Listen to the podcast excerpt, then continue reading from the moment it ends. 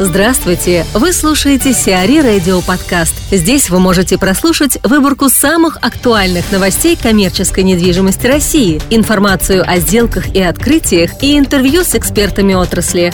Чтобы прослушать полные выпуски программ, загрузите приложение Сиари Radio в Apple Store или на Google Play.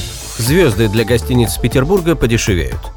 23 декабря депутаты Законодательного собрания Санкт-Петербурга приняли в первом чтении законопроект, согласно которому порог инвестиций для приобретения новыми гостиницами стратегического статуса будет снижен в 10 раз до полутора миллиардов рублей.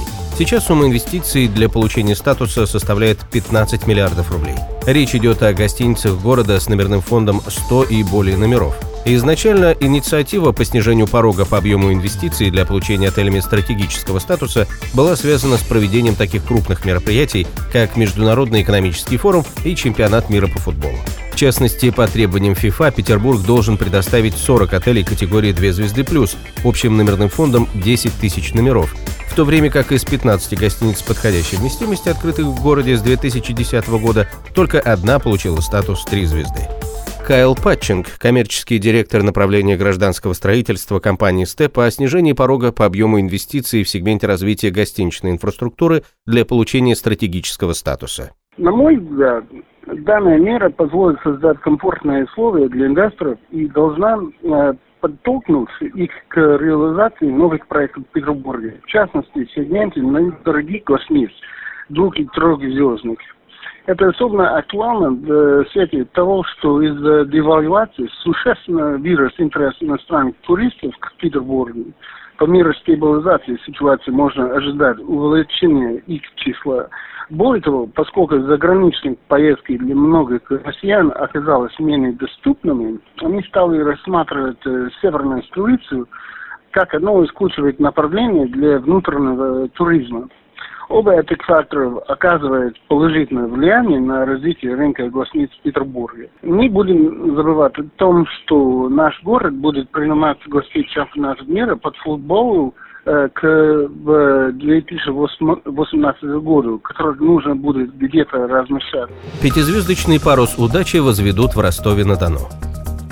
На набережной Ростова-на-Дону планируется реализация пятизвездочной гостиницы «Парус удачи». Проект предусматривает возведение на углу улицы Седова и переулка Журавлева 12-этажного здания на 108 номеров с обустройством смотровой площадки с видом на Дон.